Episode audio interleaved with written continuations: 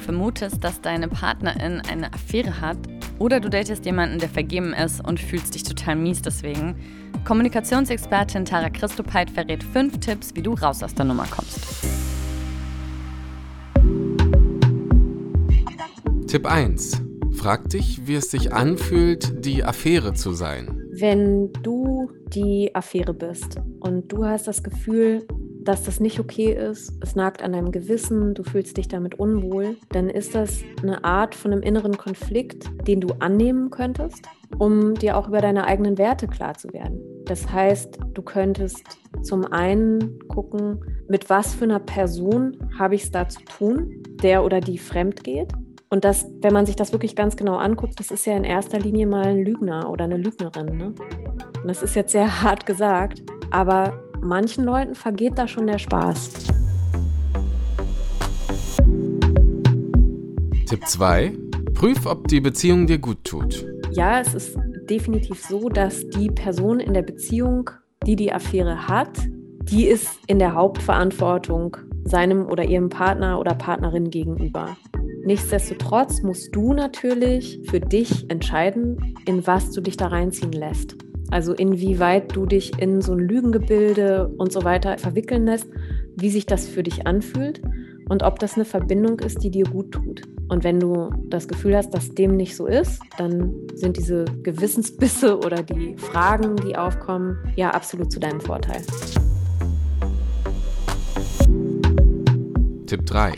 Beende die Affäre, wenn du an deiner Beziehung arbeiten willst. Wenn du in einer festen Beziehung bist und du hattest eine Affäre und möchtest das mit deinem Partner oder mit deiner Partnerin klären und ähm, diese Affäre überwinden, ist es wichtig, dass du die Affäre zuerst mal beendest und den Kontakt zu dieser Person abbrichst, damit du freie Bahn hast, um dich um deinen Partner oder deine Partnerin zu kümmern und die Beziehung zu klären.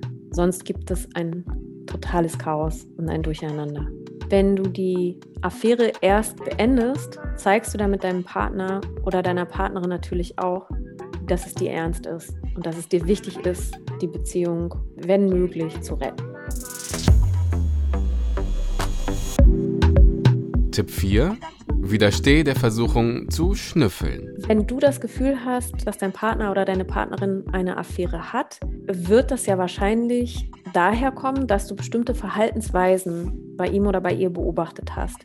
Ich würde dir empfehlen, dass bevor du schnüffelst, bevor du ins Telefon guckst oder in den Computer guckst, dass du erstmal dieses Verhalten dir genau anguckst und ansprichst und unter Umständen auch genau diese Befürchtung formulierst und guckst, wie dein Partner oder deine Partnerin darauf reagiert.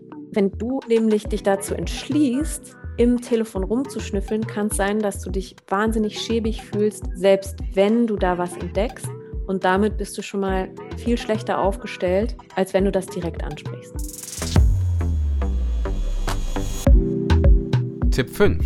Sei ehrlich, auch wenn es weh tut. Aus einer Affäre wieder rauszukommen, ohne dass du einer anderen Person wehtust, ist im Grunde unmöglich, weil du ja bereits schon das getan hast, was der anderen Person wehtut. Das heißt, der Schaden ist im Grunde schon angerichtet und jetzt geht es darum, dass du so offen und ehrlich damit umgehst wie möglich und wie dein Partner oder deine Partnerin es möchte. Von einer echt prägenden Affäre hat mir übrigens Katrin erzählt. Sie hatte was mit ihrem Chef. Warum diese Beziehung den Blick auf ihr ganzes Leben verändert hat, hörst du im Unlock Podcast. Unlock findest du in der ARD Audiothek und überall da, wo es Podcasts gibt. Und wir sind auch auf YouTube am Start. Da gibt's Unlock als fiktionale Serie. Das war ein Podcast von Cosmo und Funk, von ARD und ZDF.